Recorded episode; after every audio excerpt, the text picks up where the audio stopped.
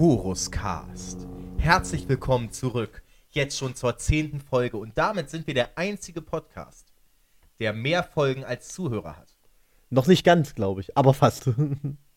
Wir hatten es letzte Woche schon angekündigt, wir wollen heute mit euch über Figuren aus dem Expanded Universe sprechen, die wir uns auch gut jetzt im neuen Kanon beziehungsweise in den kommenden Post-Endor TV-Serien vorstellen können. Oder zumindest drüber diskutieren, ob sie vorkommen könnten oder auch nicht oder würden sie passen.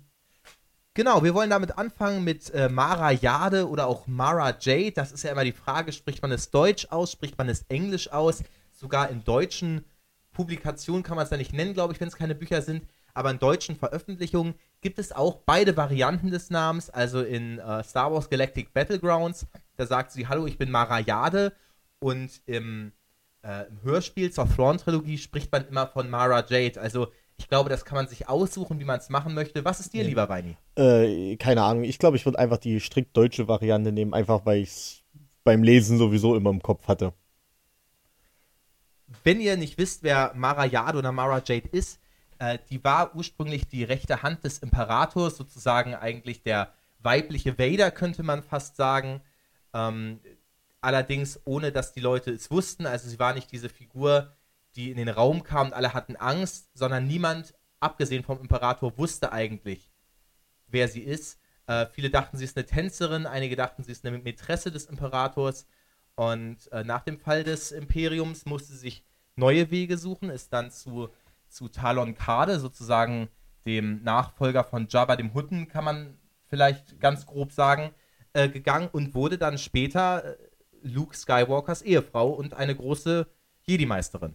Ja, das, äh, da haben wir natürlich direkt als erstes quasi mit eine der beliebtesten Figuren überhaupt aus dem gesamten äh, Star Wars-Universum, wenn wir jetzt mal alles nehmen mit reingenommen, weil sie ja quasi nicht nur Lukes Frau ist, sondern auch selber eine äh, gute, sehr gute Pilotin, eine starke Kämpferin, selber machtbegabt und hat eine ganz, ganz eigene Einstellung zur Macht. So, die, was sie auch immer wieder äh, ausdrückt und auch tatsächlich auch im Expanded Universe ja Luke auch sehr, sehr oft quasi den, den Kopf wäscht, wenn er sich da irgendwie mit seiner eigenen Philosophie da ein bisschen verzettelt. Ursprünglich wollte sie Luke ja sogar töten. Das war ja, Ja. ihr Plan. Ja, ihr ursprünglicher Plan. Ähm, ich glaube sogar in den äh, Hand von Tron-Trilogien, da, also da merkt man schon, dass irgendwie eine Sympathie zwischen den beiden da ist. Aber äh, sie geht auch quasi darauf ein, dass Luke quasi nicht immer nur alles so machen sollte, damit du, damit er möglichst viel Erfolg hat, damit die Jedis möglichst gut dastehen, sondern einfach nur die Macht die Macht sein lassen und auf die Kleinigkeiten achten. Und nicht nur auf die großen Sachen. Jetzt ist natürlich die Frage, wie passt diese Figur denn in den neuen Kanon rein? Wir wissen noch nicht allzu viel über Luke in der Zeit nach Episode 6. Das, was wir wissen, ist das, was wir in Episode 8 von ihm sehen. Da wirkt er nicht so, als hätte er noch eine Frau in der Hinterhand. Er ist ganz alleine auf der Insel. Ähm, allerdings haben wir natürlich auch eine große Zäsur in seinem Leben, äh, wenn Kylo Ren den Jedi-Tempel zerstört oder wie in einem der Comics rauskommt, zerstört er ihn nicht wirklich, sondern ein, ein, ein Blitz wahrscheinlich von Snoke zerstört den Jedi-Tempel und Kylo Ren ist so, oh mein Gott, dann bin ich jetzt halt böse. Ja, also ich hatte schon beim letzten Podcast gesagt, ich glaube, die Zeit von Mara Jade im Kanon, die wird leider nicht kommen, weil die ins Gesamtbild eigentlich nicht mehr reinpasst. Also ich kann es mir einfach nicht vorstellen, dass man Mara Jade da irgendwie in diesen Kanon einführt, weil diese Stärke und diese Sympathie, die sie erweckt hat, auch, dass sie so eine starke, unabhängige Person und so weiter ist, aber dass sie auch gleichzeitig Luke irgendwie abgöttisch liebt und die dann quasi gemeinsam Abenteuer erleben, ähm, ich glaube, das ist halt einfach vorbei. Also ich wüsste nicht, wie man diese Person quasi reinbasteln und dann quasi wieder für Episode 8 wieder rausbasteln müsste. Aber genau da sprichst du jetzt was an, denn alle beschweren sich doch, oh, Luke ist in Episode 8 so missgelaunt, so depressiv, der hat einfach aufgegeben. Hat er da überhaupt einen richtigen Grund für, nur weil sein Neffe einen schlechten Albtraum hatte? Und natürlich, stell dir vor, Luke Skywalker glaubt, Mara Jade und vielleicht sogar äh, der gemeinsame Sohn von Mara und äh, Luke wäre, wären gestorben bei dem Angriff des Jedi-Tempels. Und natürlich reißt ihn das total runter. Das macht ihn fertig, das macht ihn mürbe. Und dann haben wir mit Mara ja auch noch eine, wie du schon sagst, wahnsinnig starke weibliche Figur. Und da wäre es doch eigentlich total verschwendet, wenn man hier zwei Fliegen mit einer Klappe schlagen könnte und es einfach nicht macht. Also ich glaube, Mara passt deswegen so gut rein, weil sie eine, eine tolle Motivation wäre, äh, weshalb Luke so demotiviert ist. Ja, kann ich verstehen. Da muss ich aber sagen, also dann ist halt wieder äh, das große Problem, dann hätte man es im Film erklären müssen. Weil jetzt im Nachgang jede Erklärung und so weiter, die wirkt sehr aufgesetzt, die wird so zerrissen, weil, also man muss ja dann trotzdem dann auch irgendwie noch erklären, warum will er Ray nicht richtig unterrichten, warum dann doch wieder ein bisschen. Also, da glaube ich, dass es insgesamt eine bessere Erklärung gibt, einfach für dieses Verhalten. Aber ja, also ich bin jetzt nicht abgeneigt davon, es zu sehen. Ich finde nur, es ist ein unglaublich knapper Moment, wie man das machen kann und wie man das dann erklärt. Und ich sehe da einfach ein großes Potenzial für Fehler drauf zukommen, die einfach nur die ganze Sache sehr unzufrieden machen und vielleicht sogar eher eine, einen sehr beliebten Expanded Universe Charakter eher beschädigen, als äh, dem ganzen aktuellen Kanon zu helfen. Es müssen aber ja einige Sachen erklärt werden. Jetzt haben wir Grogu, der von Luke mitgenommen wurde in der letzten Mandalorian-Episode. Und auch das müsste man ja erklären. Wo ist Grogu hin? Ähm, hat Grogu überlebt? Denn die werden den ja nicht töten. Das wäre absolut grausam. Das stimmt. Also, also Grogu, ja, klar, ist eine Sache. Ich denke, das wird in den weiteren Staffeln definitiv noch passieren. Ich kann es mir halt auch einfach technisch nicht vorstellen, wie man jetzt äh, in diese Zeit rein ähm, eine Mariade einfach reinbringt. Man müsste, also entweder wir machen mit Deepfake oder äh, CGI, ähm, haben wir quasi einen ganzen Charakter, der da äh, immer wieder nachgebaut wird mit Luke, oder wir haben einen Recast, wo ich glaube, ähm, dass beide Sachen zumindest für, also erstmal auf Unmut stoßen werden. Na klar, wenn du Luke zurückbringen möchtest, dann musst du irgendeine Form von von Deepfake-Technologie, CGI, wie auch immer benutzen oder eben ein Recast machen. Aber bei Mara Jade sehe ich das anders. Ich meine, klar, da gab es Shannon McRandall, die sie auf einigen äh, Fotos immer verkörpert hat, die auch Vorlage war für die unzähligen Buchcover und Comicvorlagen und so weiter.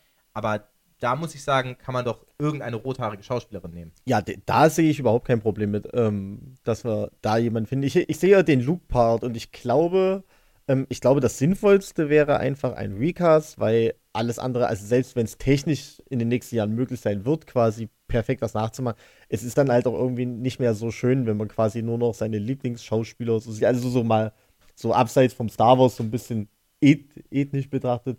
Ähm, wenn ich immer wieder nur die Gesichter sehen möchte, die ich da drauf habe, dann können sich auch keine neuen Schauspieler entwickeln. Dann sind es im Endeffekt eigentlich nur noch quasi Komparsen, wo dann ein beliebtes Gesicht drüber gemappt wird da hast du auf der einen Seite recht, auf der anderen Seite möchte ich halt einfach, dass Luke's Story doch noch richtig zu Ende erzählt wird.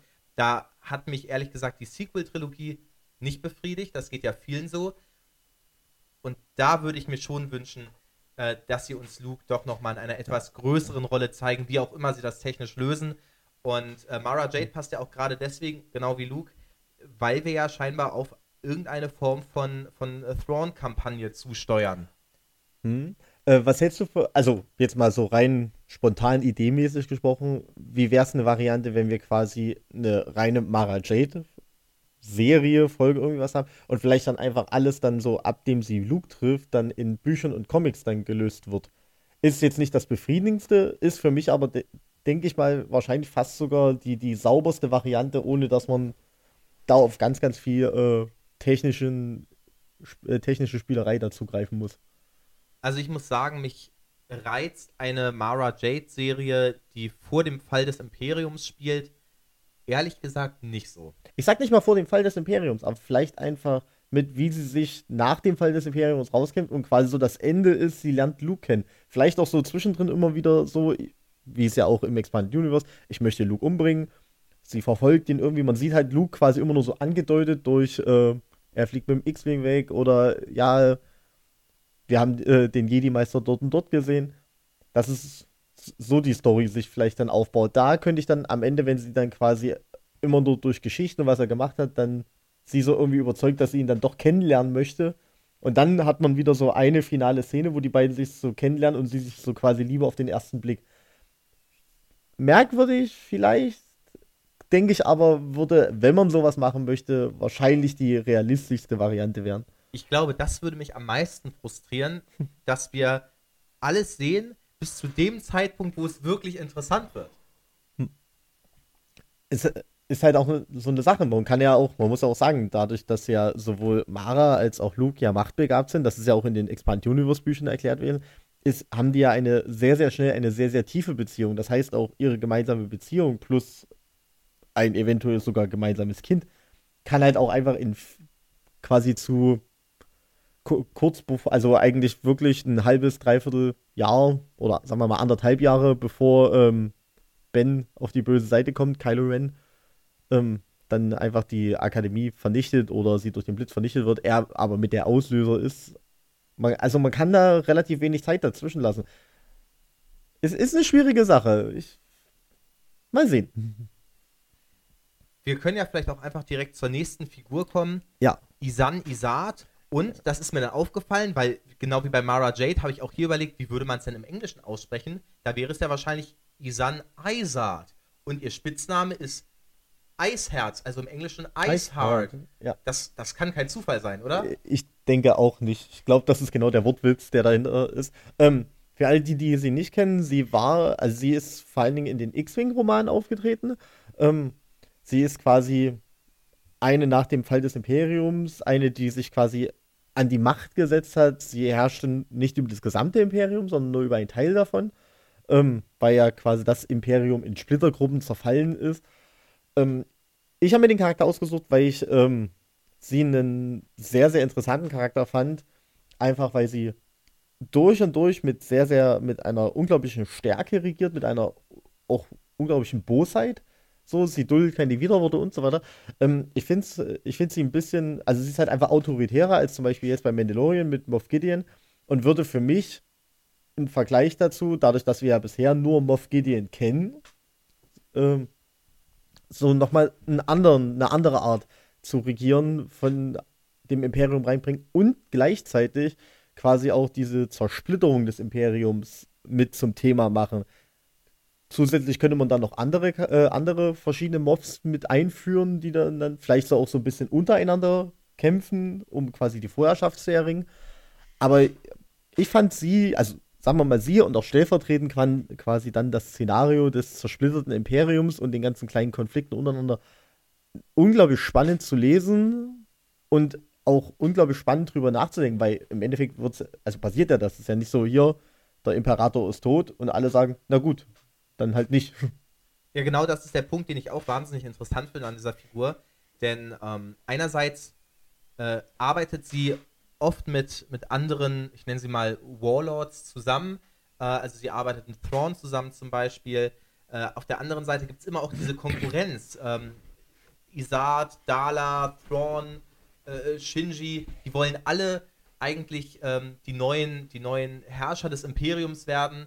Die wollen alle ähm, die Macht haben, äh, kämpfen auch gegeneinander, arbeiten dann aber auch häufig, um der neuen Republik ein Schnippchen zu schlagen, gerne äh, miteinander zusammen. Und das finde ich ist eine wahnsinnig interessante Dynamik, die wir auch in Rogue One äh, zumindest in Ansätzen sehen, wenn wir sehen, wie Krennic und Tarkin äh, solche Machtränkeleien haben. Die arbeiten irgendwo zusammen, aber irgendwie auch gegeneinander. Und das würde mich auch wirklich freuen, wenn wir hier in den Serien vielleicht einige Figuren bekommen, die die auf der gleichen Seite stehen und dennoch diese wirklich starken Konflikte miteinander austragen.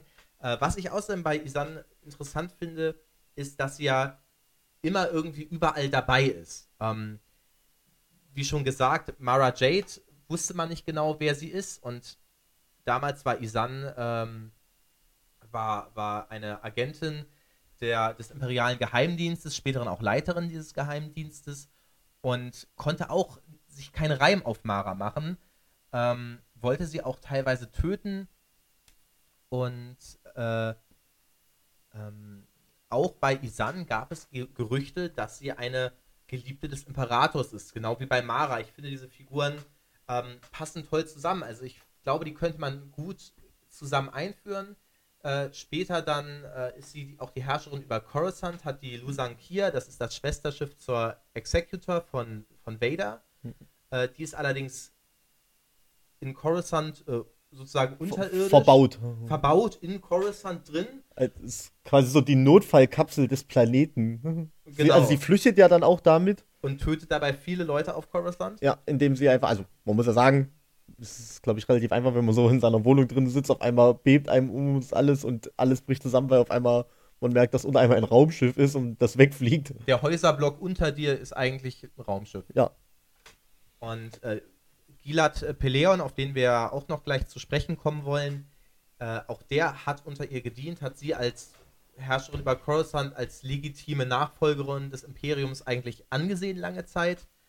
Ähm, und all das, diese, diese Verknüpfungspunkte zu anderen Figuren, die wir sehr schätzen, macht für mich Isaac nochmal besonders interessant. Ja. Ich finde sie ähm, vor allen Dingen nochmal von, ihr, von ihrem Design auch nochmal sehr, sehr interessant. Sie ist auch eine sehr imposante Frau, also nicht nur ihre Boshaftigkeit, sondern auch sie ist, äh, also sie gilt als äh, etwa 1,80 Meter groß, was für eine Frau schon relativ groß ist. Und sie hat zwei verschiedenfarbige Augen.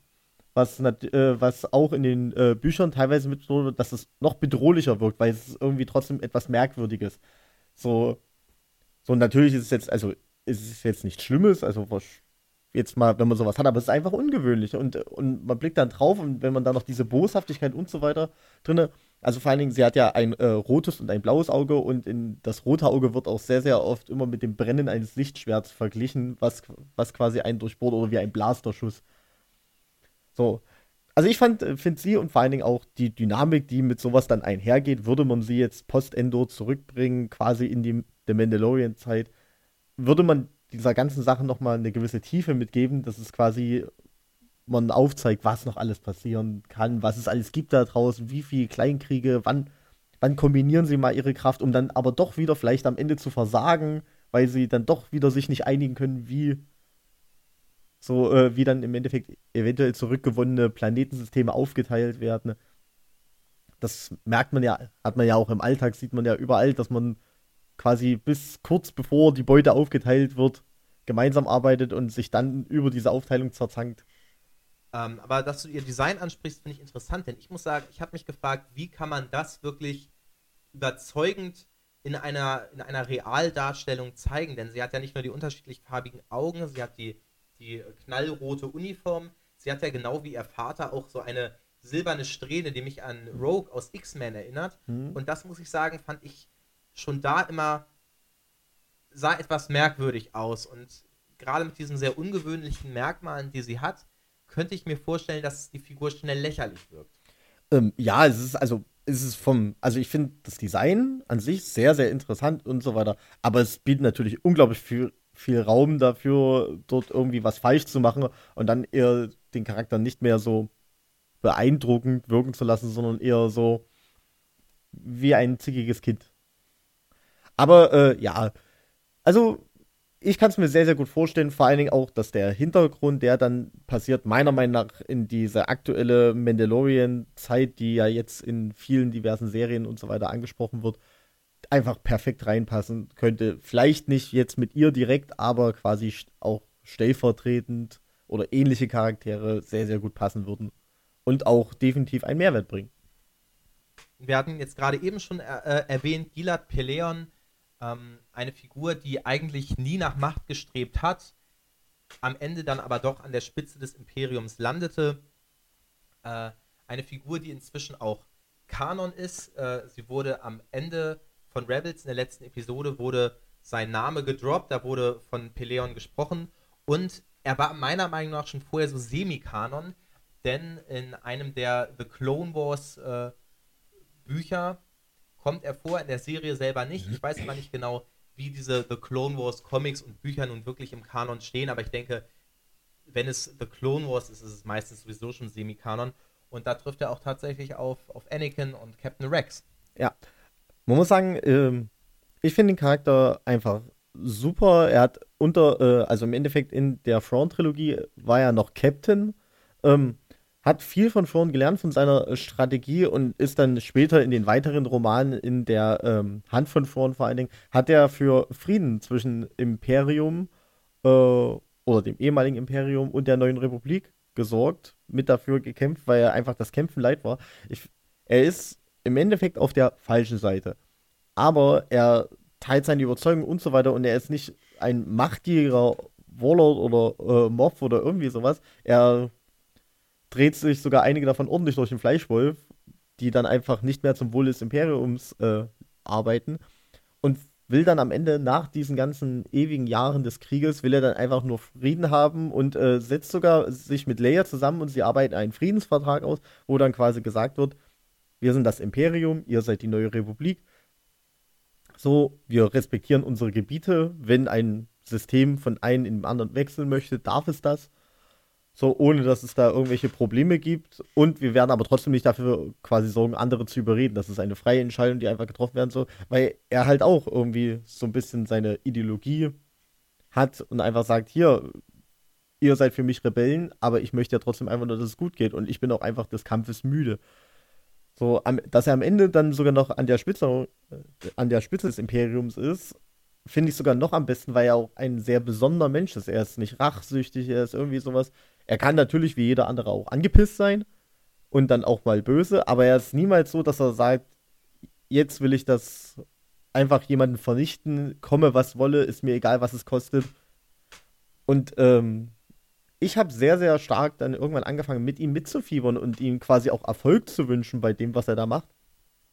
Und deswegen denke ich, dass er vor allen Dingen jetzt nach den ganzen Sachen Post-Endor vielleicht sogar Post ähm, Episode 9 sogar einen, noch irgendeinen Auftritt haben kann, um auch einfach wieder die Galaxie zu versöhnen. Also er ist ja quasi im Endeffekt die, die zweite Partei, die für die Versöhnung zuständig ist.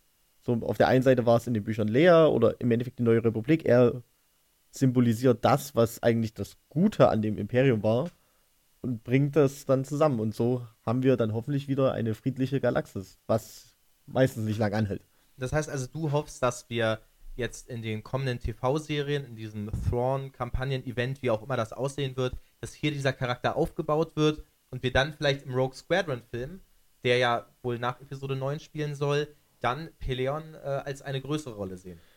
Ja, also wäre nicht, also im Endeffekt wäre es ja nicht schlecht, wenn er jetzt in den äh, in der, der Mandalorian-Zeit quasi also wirklich aufgebaut wird, er, äh, mit noch einem niedrigen Dienstrang, Captain, irgendwie sowas, langsam immer mehr ähm, Anteile bekommt und dann einfach in dem Scatman-Film oder überhaupt in der Zeit dann einfach, vielleicht in dem Scatman-Film, ich weiß nicht, ob das thematisch passt, vielleicht so dann als Widersacher, aber ich will, will ihn halt nicht als böse darstellen, also als so böse. Er ist halt einfach auf der anderen Seite, aber versucht ja auch nur seine Sachen zu machen. Isard würde natürlich auch perfekt in den ja. Rogue Squadron-Film passen. Definitiv, definitiv. Äh, ein Problem, das wir im neuen Kanon haben, ist, äh, ich denke, Peleon wird auf jeden Fall vorkommen jetzt in der Zukunft, denn er wurde ja bereits, wie gesagt, in Rebels genannt. Äh, viele wünschen sich allerdings, dass ähm, äh, zum Beispiel Eli Vanto äh, eine, eine ähnlichere Rolle hat, also der Protégé von mhm. Thrawn sein wird. Mhm.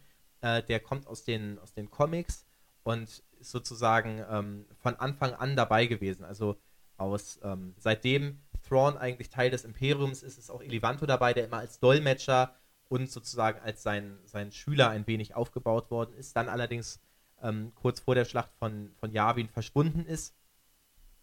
Äh, also auch da gibt es andere Figuren, äh, die sich die Leute wünschen, jetzt aus dem neuen Kanon. Äh, viele sagen ja, das fand ich interessant, äh, Peleon ist äh, der Dr. Watson zu einem Sherlock Holmes Thrawn ist tatsächlich keine äh, schlechte Umschreibung. Natürlich könnte man auch einen anderen Charakter ähm, ähnlich aufbauen, aber es geht ja mir um den, den Inhalt des Charakters, das, was er symbolisiert hat. Und das fand ich halt gut.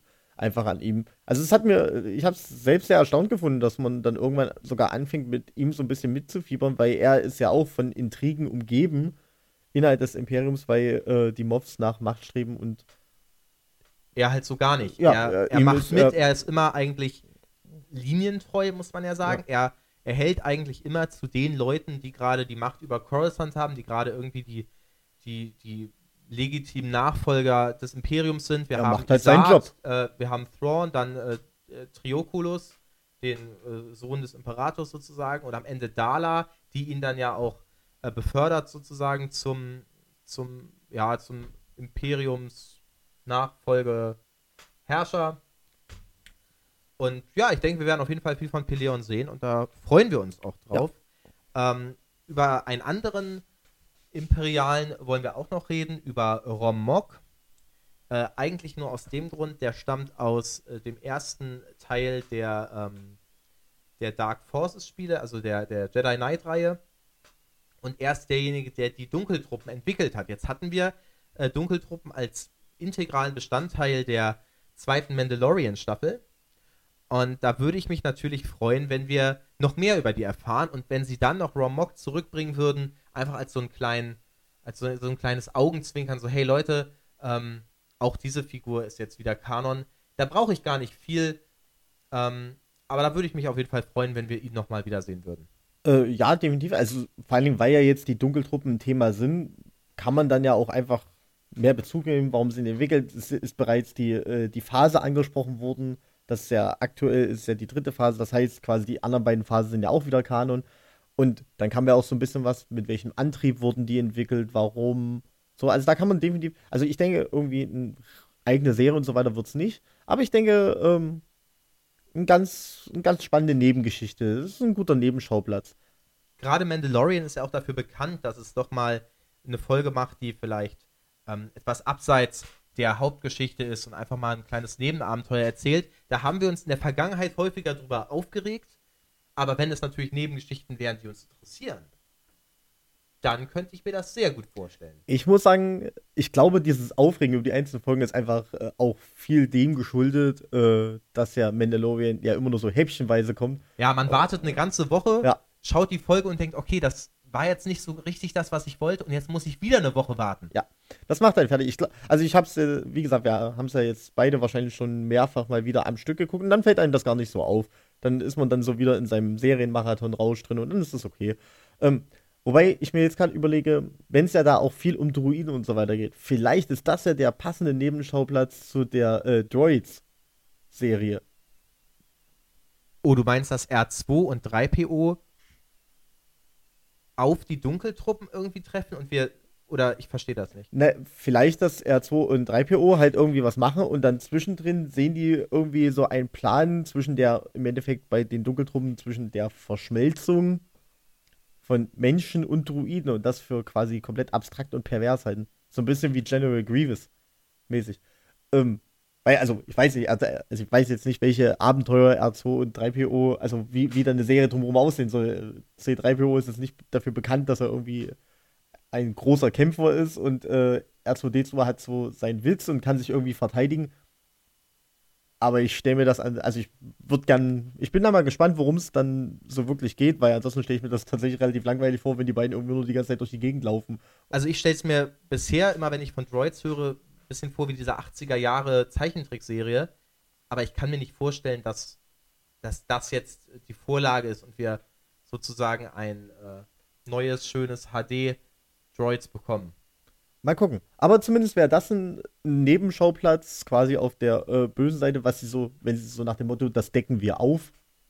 So, wo ich zumindest sage, das würde mich jetzt in ein, einer oder zwei Folgen von Droids überhaupt nicht stören und sogar ein bisschen, bisschen Spannung kriegen, wo man dann so wieder, ach ja, genau, das gab es ja bei Mandalorian, die Phase 3. Interessant. Es gibt aber eigentlich einige Sachen, die ich gerne mal in diesen Nebenplots sehen würde. Ähm, ihr habt es vielleicht bei Instagram gesehen, und zwar die Death Trooper aus dem Roman Todeskreuzer, äh, sozusagen Zombie-Sturmtruppen von einem äh, misslungenen Experiment äh, im, im, äh, im, in der illustrierten Enzyklopädie zu äh, Rogue One wird auch angesprochen, dass die Death Trooper, die wir, die wir in dem Film sehen, sozusagen äh, ihren Namen von diesem Experiment haben. Und ja, Zombie-Sturmtruppen. Muss ich mehr sagen. Äh, nicht unbedingt, ich, also tendenziell nicht schlecht, also überhaupt so eine düstere Ebene da reinzubringen, ähm, finde ich sehr, sehr interessant. Macht mir definitiv sehr, sehr viel Spaß, sowas zu gucken. Glau, ich weiß noch nicht, ob das mit der Disney-Strategie einhergeht. Ähm, aber definitiv kann man es sehen. Also muss er sagen, irgendwelche ähm, gruseligen Sachen oder im Zweifelsfall auch Anti-Helden, sowas funktioniert in jedem Universum. Gut, es darf nicht zu viel werden, aber also ich stelle es mir halt ähnlich vor wie die Folge mit den Spinnen. Einfach so eine so eine Folge, ähm, der Mandalorianer kommt auf einen verlassenen Sternzerstörer, denkt, was ist denn hier los? Und dann kommt raus, oh, hier sind, hier sind Zombie-Truppen. Äh, und Spinnen, würde ich sagen, gehen in eine ähnliche Richtung wie Zombies. Die sind gruselig, die sind schleimig. Kann man machen. Wobei ich sogar, vielleicht, vielleicht kann man sogar noch sagen, das ist so mehr als eine Folge, dass man noch ein bisschen was über das Experiment und so weiter hört. Also, und das ist vielleicht nicht eine 30-Minuten-Folge, weil da sind wir ja im Endeffekt zwischen 30 und 40 Minuten bei äh, Mandalorian. Ich weiß jetzt nicht, wie es bei den kommenden Serien wird, aber wahrscheinlich werden wir da auch etwa in dieser Länge sein. Aber sowas, so eine, so eine einstündige Folge, kann, das kann ich mir zu sowas noch relativ gut vorstellen. Vielleicht nicht zu Mandalorian. Ich glaube, da kann man eher andere Charaktere benutzen, aber wir haben ja mittlerweile dann bald genügend Auswahl. Also auch eine Ahsoka, die sich durch Zombie-Sturmtruppen durchschnetzelt, ist jetzt nicht so verkehrt. Das kann ich mir alles gut vorstellen. Und Zombie-Serien sind ja auch beliebt. The Walking Dead. Ähm, okay, das ist die einzige Zombie-Serie, die ich kenne, wenn ich ehrlich bin. Shaun of the Dead als Film, aber das ist ja eher eine Komödie. Zombie-Filme gibt es ja wirklich Ja. wie Sand Also, ja, aber da, also das Thema ist definitiv äh, noch nicht tot genug, um dass man es nicht nochmal in Star Wars mit rein verwursten könnte. Kann man alles nochmal aufwärmen. Ja. Warm wird einem auch in einem Wookie-Pelz. Das war jetzt wahrscheinlich die schlechteste Überleitung, die jemals ein Mensch gebracht hat. Auch alles hier exklusiv in unserem Podcast. Zumindest Denn- heute. Denn du möchtest über Lobaka reden, Ja. den Neffen von Chewbacca und späteren Jedi-Ritter. Ja, ähm, auch bei mir ist äh, Lobaka für mich definitiv, also ähm, vom Charakter her tatsächlich eher unspannend. Ähm, man erfährt ein bisschen was, aber er ist immer so nebenbei, weil er ja neben den äh, äh, Jason und Jaina quasi immer nur so der, der Nebenläufer ist. Also zu den beiden Kindern von äh, Leia und Han Solo. Ähm, aber was mir äh, viel, viel wichtiger dabei ist, Post-Endor haben wir aktuell keine nichtmenschlichen Jedis. Und das finde ich eigentlich eine sehr bedauerliche Sache, weil die meiner Meinung nach, vor allen Dingen in der ersten Trilogie, die nichtmenschlichen Jedis, mir sehr, sehr viele neue Aspekte hineingebracht haben. Mit zum Wobei, man muss ja sagen, Ahsoka ist ja eine Togruta, aber Ja. du meinst, du ja, meinst Jedi, die wirklich nicht einfach nur Menschen mit, mit Farbe ja, sind. also n- äh, Ahsoka ist ja im Endeffekt eine Menschen, also die, die Rasse ist ja eine menschenähnliche Rasse, ähm, was zum Beispiel in den, auch noch, also ich glaube, es gilt nicht als menschenähnlich, aber auch noch, da ist zum Beispiel Yoda, hat ja auch noch zwei Beine, irgendwie sowas, aber mit zum Beispiel ähm, Lobaka ist ja auch menschenähnlich, aber vor allen Dingen die ähm, nicht menschenähnlichen wären halt für mich ein sehr, sehr spannender Part, weil man dann einfach sieht, okay, vielleicht entwickeln sich dadurch andere Kampfstile, andere Bewegungsmuster, ist auch im Nachgang betrachtet, wäre das sogar ein vielleicht sogar ganz spannendes Thema gewesen, äh, anstatt Ray zu haben, sondern vielleicht einfach einen anderen Charakter, wo ja auch die Schauspielerin drinne natürlich arbeiten könnte. Aber einfach jetzt, jetzt aktuell, Post-Endor, haben wir Luke und äh, Ezra und im Endeffekt nach Episode 9 haben wir Ray. Und äh, was ja irgendwie so, ich, ich glaube, das ist, gilt als bestätigt, aber ich will das einfach nicht akzeptieren, dass ja Finn auch machtbegabt ist. Aber wir haben ja niemanden irgendwie ansonsten, der quasi nie, also nicht menschlich ist und selbst nicht mal nicht menschenähnlich, wäre halt auch noch sowas. Also ich würde mir halt gern mal sowas vorstellen wie, keine Ahnung, irgendwas Achtarmiges, was dann irgendwie mit drei Lichtschwertern arbeitet oder so. Das war in den Büchern immer ganz spannend, weil dann auch teilweise auf die Besonderheiten der einzelnen Spezies eingegangen wurde und das fehlt mir leider ein bisschen. Ich habe jetzt vor einiger, einigen Tagen ich gesehen, dass äh, die Zusammensetzung oder zumindest einige Mitglieder des Hohen Rates der Jedi äh, in der High Republic-Ära bekannt gegeben worden sind. Da ist einerseits natürlich Yoda dabei, aber auch äh, Opporent Caesars. Das ist äh, dieser, ja, ich weiß gar nicht, wie man ihn beschreiben soll. Ähm, das ist dieser eine Jedi, der hat eigentlich einen, einen Schlangenkörper und äh, ja, das, das, gro die größten, das größte Krähennest, ein Haufen, eigentlich ein Wollknäuel von Bart und Haaren. Ähm, vielleicht sehen wir aus der, aus der High Republic das, was du dir wünschst. Also Opporent Caesars mal in Aktion. Ja, wäre auf alle Fälle sehr, sehr gut. Ich fand auch, also man muss ja auch sagen, viele Spezies, wo man drüber nachdenkt, äh, wie können die dann kämpfen, ähm, sind ja auch schon im Expand Universe beschrieben worden irgendwo. Manche wirken ein wenig lächerlich. Ich sag nur zum Beispiel äh, der Jedi-Ritter, äh, der quasi auch ein Hutte ist. So, und sich dann seinen voluminösen Körper trotzdem mit blitzschnell durch die Luft schlängeln kann, mit rumwirbeln. Das, ich glaube, das sieht eher einfach nur albern aus. Wobei ich glaube, du hast in einem älteren Podcast von uns schon mal gesagt, dass du das unheimlich gerne sehen würdest. Ich würde es gerne mal sehen, aber es sieht garantiert lustig aus. Also einfach nur, weil ich drüber lachen kann. so. Das, das ist ja, das ist etwa, das ist für mich ein, also ein sehr, sehr schöner Star Wars Humor einfach fällt das dann mit rein, dass man dann auch einfach sagt, okay, wir versuchen das irgendwie zu machen. Was ja zum Beispiel noch so ein bisschen, wir haben es ja bei Mandalorian schon wieder, also so ein paar Spezies gesehen, wo wir ähm, die äh, Froschdame befördert haben, wie sie sich dann auch auf dem Eisplaneten bewegt hat, als sie dann quasi in ihren Froschhüpf-Modus gewechselt ist. Und dass er dann auch sehr, sehr gut animiert und illustriert wurde, wie das dann halt aussieht. Ähm, und ich denke, da kann man sich definitiv bei anderen äh, Rassen da auch noch äh, gute, gute Gedanken machen. Genau, es gibt ja sowieso einige Gerüchte, was jetzt auf uns zukommen soll. Ähm, wir haben jetzt, das neueste Gerücht ist, dass Mace Windu wohl wieder von den Toten auferstehen soll, denn in der Star Wars Galaxie kann keiner tot bleiben. Äh, äh, Darth Maul ist zurückgekommen, der Imperator ist zurückgekommen. Und wenn wir die ganzen Fake-Outs aus Episode 9 dazu nehmen, dann sind ja theoretisch auch Ray, Kylo Ren, C3PO, Chewbacca, die sind ja alle gestorben und dann aber irgendwie doch nicht. Bis auf Kylo Ren, der ist dann am Ende doch wieder gestorben. Und Na, jetzt. so, ganz einfache Regel, solange sie sich nicht auflösen wie eine Brausetablette, sind sie eigentlich immer am Leben. Das ist eine, eine sehr gute Regel. Ja. Das heißt, die einzigen, die bisher in Star Wars gestorben sind, sind Obi-Wan, Luke, Leia und Yoda. Und äh, Kylo Ren, der hat sich auch aufgelöst. Stimmt, der hat sich Ja. auch aufgelöst. Wir haben ihn aber nie als Geist gesehen. Ja. Dafür haben wir Han Solo als Geist gesehen, aber nicht mit dem Machtschatten drumherum. Deswegen glaube ich eher, dass das so eine äh, Ich habe ein paar auf den Kopf gekriegt Vision ist. So eine Und- Halluzination. Ja, und, äh, und nichts mit Macht zu tun hat. Wer weiß, Oder, oder eine, äh, eine Halluzination, die Leia in seinen Kopf projiziert, aber das ist schon wieder. das heißt also, eigentlich ist Han Solo in Episode 9 der Machtgeist von Leia. Nee, es ist nicht der Mach, äh, es ist nicht der. Na, man weiß es nicht. Keine Ahnung, das wird, äh, das machen wir bei einem anderen Podcast. Jedenfalls- Diskutieren wir über Machtgeister. Jedenfalls, um es abzukürzen, Mace Windu soll Grogu damals aus dem Jedi-Tempel geholt haben. Das ist jetzt das neueste Gerücht. Er Ähm. konnte ihn nicht tragen, denn er hatte ja keine Hände mehr. Und wenn er ihn einfach bevor das war aus dem Tempel geholt hat? Ich glaube, das geht ja alles äh, zu Ende. Anakin wird das hier alles vernichten. Ich hole Grogu jetzt schon mal raus. Oder wie stellst du das vor? Na, kannst du einfach sagen, Grogu hat ja scheinbar schon bei mehreren Meistern, ja, kann ja auch einfach gesagt worden sein, hier, pass auf, Grogu, du hast eine Aufgabe, komm mal mit. Du kannst eigentlich nur liegen und musst mit so einem Kinderwagen befördert werden, aber äh, befrei mal den Planeten bitte. Also vielleicht wurde er irgendwo hingebracht und vielleicht sollte er sogar zurück auf seinen Planeten, weil irgendwas ist, vielleicht war er krank. Also ich denke, da irgendwie was Sinnvolles zu machen, außer dass man Mace Windu, nachdem er aus dem Fenster gestürzt ist, das irgendwie nochmal geschafft hat, äh, da hinzukommen, um Grogu zu holen. Kann auch sein, dass einfach Mace Windu, bevor er quasi äh, zum äh, zu Palpatine geht, einfach sagt, hier, wir haben hier Krieg. Grogu ist ein unglaublich mächtiger ähm, Padawan zu der Zeit.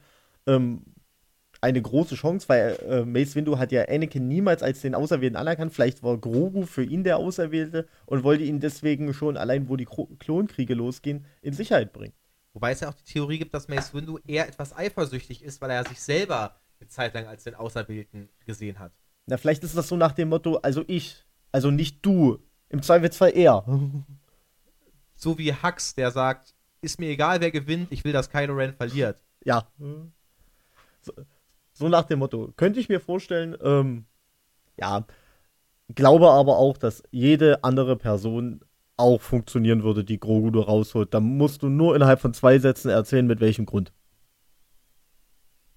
Was ich nicht hoffe, ist, dass Mace Windu jetzt noch nach Episode 6 vorkommt, denn das würde ich dann doch etwas merkwürdig finden, wenn Yoda zu Luke sagt, äh, wenn ich tot bin, bist du der letzte der Jedi, außer mein äh, guter alter Freund, der äh, mächtigste Jedi von allen, der Palpatine auch im Kampf 1 gegen 1 besiegen würde. Ja, bisschen komisch. Vielleicht hat auch Yoda Grogu weggebracht, fällt mir gerade so ein. So, dass Yoda sagt, hier, Yaddle, wir müssen wegbringen, sonst gibt's hier Ärger. So, wie soll ich das vor Anakin noch begründen? Grogu wegbringen, ich muss. Nicht auffliegen, mein Oh, ja. uneheliches Kind darf. Ja. Unterhalt, ich zahle nicht. Ja, damit sind wir jetzt auch schon wieder bei den 40 Minuten angekommen. Eigentlich wollen wir ja mal eine halbe Stunde machen. Ich hoffe, es hat euch gefallen und äh, bis zum nächsten Mal. Ja, bis nächste Woche. Ciao. Ich finde, das war ein sehr guter